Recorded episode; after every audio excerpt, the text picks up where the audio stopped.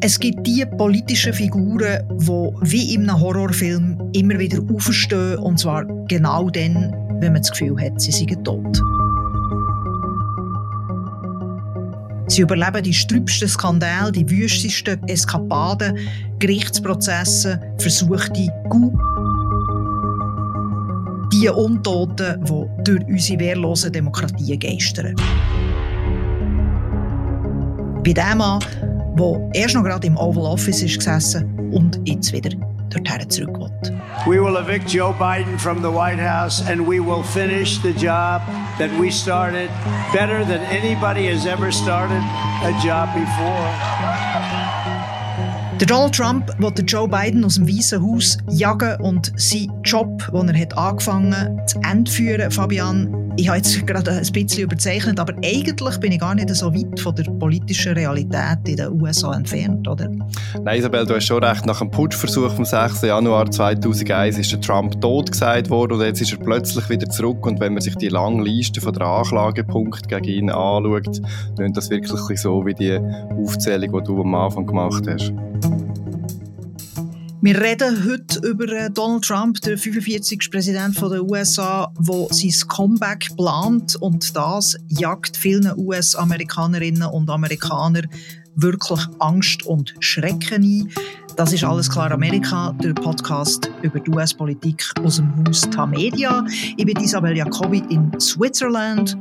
Mein Name ist Fabian Fellmann, ich sitze in Washington und bin der USA-Korrespondent von Tamedia.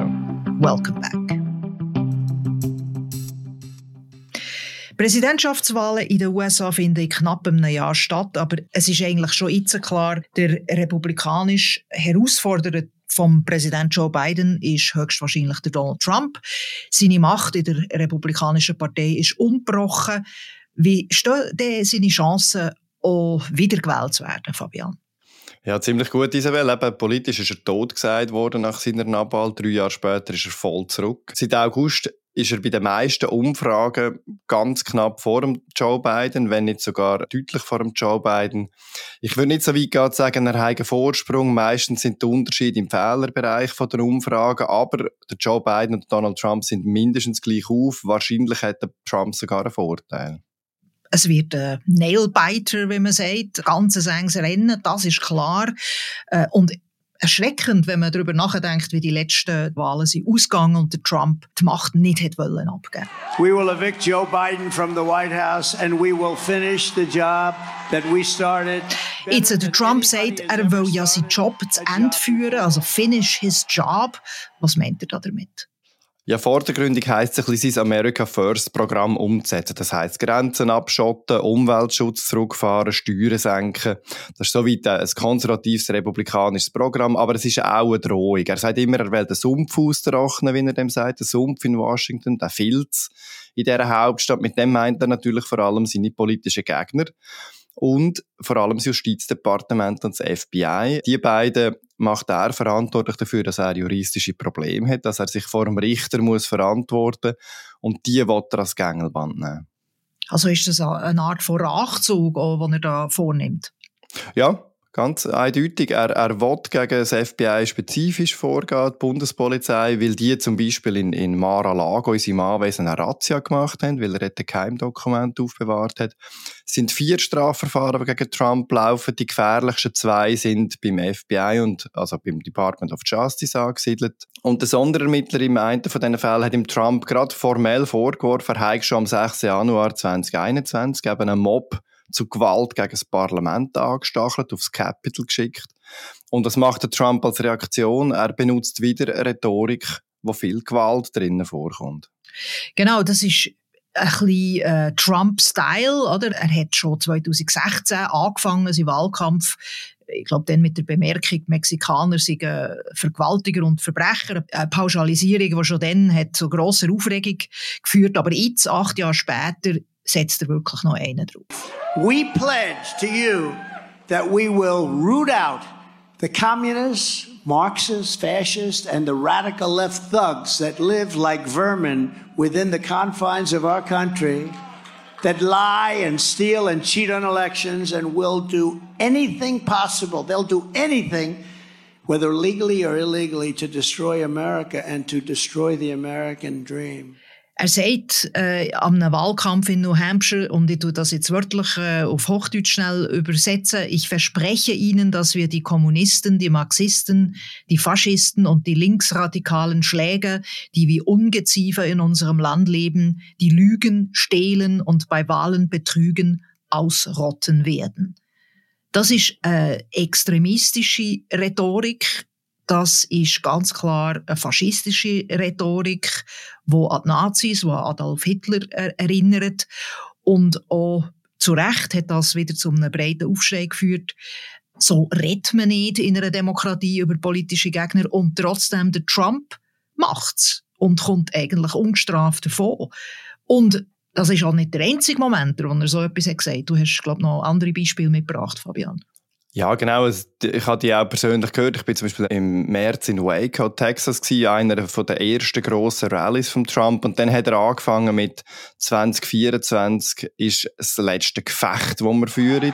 2024 is our final battle kann man sagen, wow, das ist noch halbwegs harmlos, aber es ist dann schnell weitergegangen.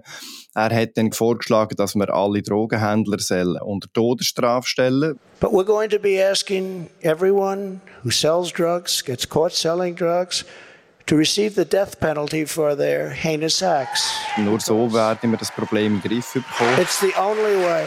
Er hat über den Mark Milley, einen der höchsten Militärs, der sich unter seiner Regierung ihm entgegengesetzt hat, geschrieben, dass der eigentlich würde den Tod verdienen. Das ist äh, an der Grenze gewesen, um einen Aufruf, den Mann ähm, auch anzugreifen. Er hat später gesagt, dass Immigranten äh, das Blut von dem Land vergiften. Nobody has ever seen anything like we're witnessing right now. It is a very sad thing for our country. Uh, it's poisoning the blood of our country. Uh, it's so bad, and people are coming in with disease. People are coming in with with every und jetzt ist er tatsächlich auch bei Hitler-Zitat angelangt, wo er eben Kommunisten Ungeziefer nennt, die man müsse ausrotten Das sind Sachen, die der Hitler so in meinem Kampf auch geschrieben hat. Jetzt tut äh, ihn das nicht disqualifizieren in den Augen von der republikanischen Wählerschaft. Also serige äh, faschistische Gewaltrhetorik. Kommt sehr darauf an, mit wem das man redet. Ich war kürzlich in Nevada, gewesen, auf dem Land draussen, bei einem Rinderzüchter. Ähm, der hat lieber einen anderen republikanischen Kandidat gehabt, der Ron DeSantis zum Beispiel. Aber wird am Schluss aber gleich den Trump wählen, wenn das der Kandidat ist. Und der hat dann gesagt, ja, der Trump meint das nicht so. Äh, der muss so übertreiben, das gehöre halt zu der amerikanischen Politik. Und viele Republikaner denken so oder ähnlich. Und der Trump selber spielt es auch immer wieder ab und sagt, ah, das sei eine Desinformationskampagne der Demokraten und die probieren einfach den Trump als äh, Bedrohung für die Demokratie darzustellen. Dabei sind eigentlich die beiden, die das Land schwächen etc., dann die Bedrohung. Und ähm, ja, äh, die Argumentation verfangt zumindest bei genug Leuten, dass man nicht allzu alarmiert ist über das, was er sagt. Es gibt ganz wenige Republikaner und Republikanerinnen, die sich öffentlich gegen die Rhetorik oder auch gegen Donald Trump als äh, politische Figur wehren. Und da ist ein grosses Beispiel, ist äh, Liz Cheney, die äh, ehemalige Kongressabgeordnete aus Wyoming und auch Tochter von ähm, ehemaligen Vizepräsident Dick Cheney, kommt also quasi aus einer politischen Aristokratie in den USA. Sie ist äh, ja eine bekannte Gegenspielerin von Donald Trump und hat nach dem Sturm aufs Kapitol die Untersuchung im Kongress geleitet. Und jetzt warnt sie in den Medien und in einem Buch eindringlich äh, vor der Wiederwahl von Donald Trump. He's told us what he will do.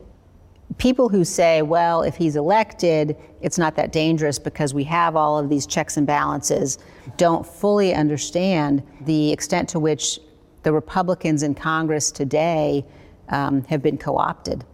One of the things that we see happening today is sort of a, a sleepwalking into a dictatorship in the United States. Liz Cheney sagt, die USA seien im Begriff, in eine Diktatur zu schlafwandeln. Das heisst, Cheney sagt eigentlich, die US-Demokratie würde die zweite Amtszeit von Trump nicht überleben. Fabian, was ist Ihr Szenario? Was meint sie mit in eine Diktatur zu schlafwandeln? Was hat sie das Gefühl, was passiere, wer er wieder gewählt wird?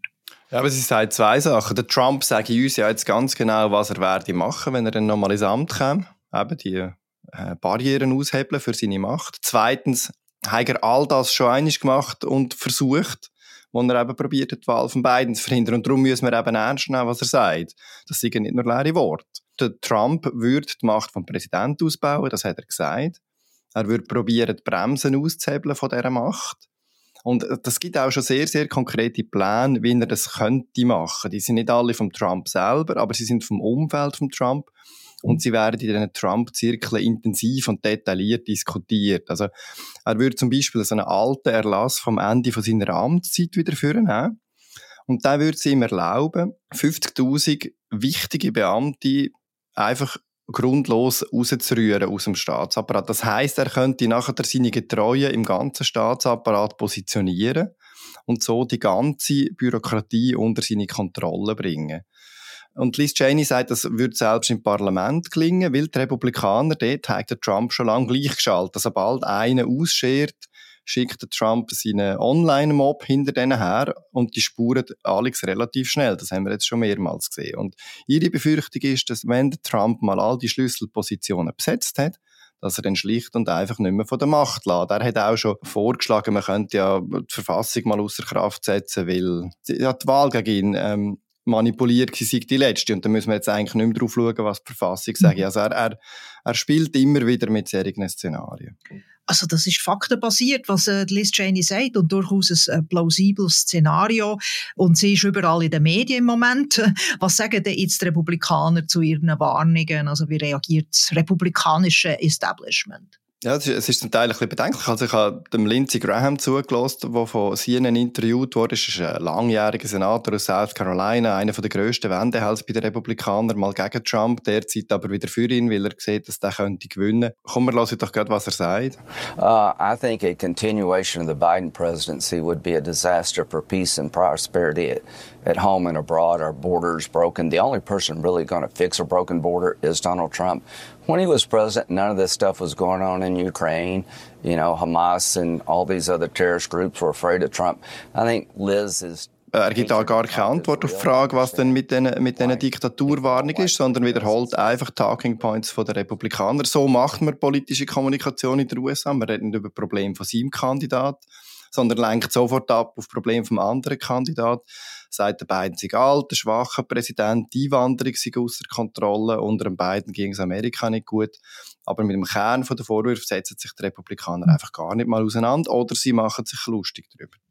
Die Republikanische Partei ist auf der Linie von Donald Trump und auch ganz wichtige Think Tank bereiten sich auf eine, auf eine neue Trump-Präsidentschaft vor. Zum Beispiel die Heritage Foundation. Das ist wahrscheinlich der mächtigste konservative Think Tank in Washington. Die Leute von Heritage Foundation planen unter dem Label Trump 2025 schon ein neues Regierungsprogramm. Was hat das äh, auf sich? Ja, der Trump hat sich immer wieder beklagt, dass er in seiner Zeit als Präsident eben ausbremst wurde, sei eben von dem Verwaltungsapparat ähm, und dass er eigentlich äh, nicht mehr hat können liefern für seine Wähler, weil ihm immer wieder Grenzen gesetzt worden sind, eben vom Recht halt und von der Bürokratie. Ähm, und die Heritage Foundation hat darum jetzt für jede Verwaltungsabteilung Ziele aufgeschrieben, wo man vom Tag eins weg könnte loslegen, um genau die Widerstände zu brechen. Und wir haben vorher schon davon geredet, wie er das mit dem Personal würde machen. Und auch dort ist die Heritage Foundation schon dran. Also die Heritage Foundation plant eigentlich schon detailliert Transition zur Regierung Trump und das ganz öffentlich. Das ist äh, total außergewöhnlich. Ja, also oder der Übergang von der einen Regierung zu der nächsten, das müssen alle Kandidaten planen. Insofern, ja, aber das machen wir mindestens ein halbes Jahr vor der Wahl, dass man dann parat ist, falls man gewählt wird und muss loslegen. Aber jetzt sind wir ein Jahr vor der Wahl und die Heritage Foundation fährt nicht jetzt an, sondern die sind schon seit einem halben Jahr dran. Und äh, Experten für die amerikanische Verwaltung machen sich wirklich Sorgen wegen dem, eben weil es detaillierte Pläne gibt und wo, wo könnte durchaus funktionieren möglicherweise dass der Präsident sich in die Richtung von einem Diktator kann bewegen kann. Und was die Heritage Foundation macht, sie sagt dem, dass sie ein LinkedIn für Konservative, also so ein berufliches Netzwerk, so ein soziales Netzwerk, das wäre auch noch nicht auffällig, aber wer dort dazugehören muss einen Fragebogen ausfüllen, wo, wo schlicht und einfach ein Gesinnungstest ist. Also nur wer treu auf Trump-Kurs ist, soll überhaupt eine Chance bekommen, in der künftigen Verwaltung von Trump mitzuschaffen. Nur die, die Spuren kommen überhaupt rein. Das ist die völlige Gleichschaltung, ein anderer Begriff, den man aus totalitären Staaten kennt. Die Heritage Foundation hat schon in der ersten Amtszeit von Trump einen sehr grossen äh, Einfluss auf die Regierung gehabt, zum Beispiel bei der Besetzung von Richterposten. Und offensichtlich haben sie das Gefühl, sie können den Trump kontrollieren irgendwie. Oder was, was hast du das Gefühl, was ist die Motivation oder for Heritage Foundation? Ja, ich glaube, die sehen die Möglichkeit, ihre konservative Politik umzusetzen mit dem Trump. Äh, und man nimmt dann in Kauf, dass man da gewisse Barrieren abbaut, die die Macht vom Präsidenten hat. Und man muss schon ehrlich sein, also es, es gibt ja durchaus eine legitime Diskussion darüber, wie viel Einfluss der Präsident soll können auf eine Verwaltung. Jetzt, wir sind uns das in der Schweiz nicht so gewöhnt. Bei uns sind die meisten Verwaltungspositionen sehr apolitisch besetzt. In den USA kann der Präsident 5000 leitende Beamte auswählen, der soll einen Einfluss haben. Aber der Einfluss soll eben auch begrenzt sein, eben durch das Gesetz, durch die Verfassung, durch das, wie dann die Verwaltung handelt. Und der Trump, der jetzt bis zu 50.000 Leute statt nur 5.000 politisch besetzt, das zeigt, wie sehr viel weiter das er gehen will. Und die Frage ist, wo das es denn aufhört. Und da gibt es durchaus Leute, eben, die sagen, ja, der Supreme Court wird dann irgendwann eine Barriere schieben. Es gibt Leute, die sagen, die States würden, also die, äh, die Bundesstaaten würden da irgendwann eingreifen, eben die Wahlbehörden zum Beispiel. Wir haben aber eben auch gesehen, dass Trump 2020 äh, versucht hat, die Barrieren zu umgehen, zum Schiffen und man weiß halt nicht, ob es ihm wieder wird gelingen Und die Frage mhm. ist, ob man so, eine, so ein Risiko eingehen oder nicht. Also die Heritage Foundation, wenn man jetzt denen nicht unterstellt, dass sie eigentlich ihnen die amerikanische Demokratie egal ist, was sie jetzt nicht machen rechnet damit, dass die Institutionen werden haben, wie sie auch nach dem 6. Januar und äh, in seinem Versuch, äh, seine Macht nicht abzugeben, haben gehabt. Genau, und es gibt auch viele Beobachter, die die Meinung teilen und sagen, äh, die Medien zeigen die Gefahr maßlos übertrieben. Die, die Institutionen haben schon viele Angriffe überlebt. Also da ist am Anfang mal der Unabhängigkeitskrieg, der Bürgerkrieg später. Also die amerikanische Demokratie ist eine lebende Demokratie, aber äh, es ist durchaus so, dass die Gefahr halt real ist und der Trump selber immer ein bisschen mit diesen Vorwürfen sogar kokettiert und dann sagt, ja, er werde nur am ersten Tag von seiner Präsidentschaft wie ein Diktator amten und stellt all die Warnungen als lächerlich ein. Aber je mehr man auch über den 6. Januar 2021 zum Beispiel herausfindet, wo er schon mal einen Putsch probiert hat, desto mehr sehen wir, dass es am Schluss an sehr wenigen einzelnen Entscheidungsträger und zum Teil sogar Zufall gehangen ist, dass die Institutionen gehabt haben. Und das Risiko, das besteht, dass die Institutionen das nächste Mal eben doch nicht könnten haben. Wir sind ja noch ganz früh in diesem Wahlzyklus. Eigentlich, die Vorwahlen haben noch nicht einmal stattgefunden. Gibt es denn irgendeine Chance oder eine Möglichkeit, wo du siehst, dass der Trump dann doch nicht nominiert wird von der Republikanischen Partei? Im Moment scheint es sehr unwahrscheinlich. Wir sehen jetzt bei den Republikanern, dass sich das Kandidatenfeld stark lichtet. Vermutlich wird es jetzt darauf rauslaufen, dass Nikki Haley die ähm, starke Gegenkandidatin gegen Trump ist, für alle, die nicht Trump wollen. Aber Haley ist so weit hinter dem Trump in der Umfrage, er müsste wirklich unerwartet schlecht plötzlich abschneiden bei den Vorwahlen. Die fangen jetzt dann im Januar an. In Iowa, New Hampshire sind so die ersten er müsste gesundheitliche Probleme haben, es müsste etwas Unerwartetes aus diesen vielen Strafverfahren vielleicht auftauchen. Aber auch die, die meisten Prozesse vor Gericht fangen dann erst im März an und dann steht der Kandidat der Republikaner schon fest. Anfang März ist der Super Tuesday, wo dann ganz viele Staaten Vorwahlen haben. Also ich sehe im Moment kein realistisches Szenario, wo, wo das noch verhindern kann. Siehst du eins? Nein, also ich könnte mir vorstellen, dass Nikki Haley in den ersten Staaten, also vor allem New Hampshire und dann ihrem Heimstaat South Carolina punktet, aber dann wird es schwierig, oder? Also der Rest, ich glaube im März wird dann bei Super Tuesday, wenn dann die meisten, eine ganze grosse Masse von Bundesstaaten ihre Vorwahlen haben, habe ich das Gefühl, dann wird Trump obliegen oder obsiegen. Äh, das ist so ein bisschen mein Gefühl. Aber man könnte eine kleine Überraschung am Anfang bekommen mit der Nikki Haley. Wir werden es sehen. Wir werden noch viel sehen. Viel ist äh, noch nicht geschrieben geschrieben. Die Geschichte ist noch nicht geschrieben von den Wahlen vom Wahlkampf äh, 2024. Und ja, wir werden uns noch überraschen und wir werden darüber berichten. Fabian, du wirst darüber berichten. Trump 2025, ein Racheengel kandidiert. Das ist alles klar Amerika der Podcast über US-Politik von Tamedia. Schön, seid ihr auch das Mal dabei gewesen. Die nächste Folge könnt ihr in zwei Wochen hören mit dem Christoph Münger und dem Martin Kilian. Mein Name ist Isabel Jacobi. Und ich bin der Fabian Fellmann. Und Produktion hat der Noah Fenn gemacht. So lang.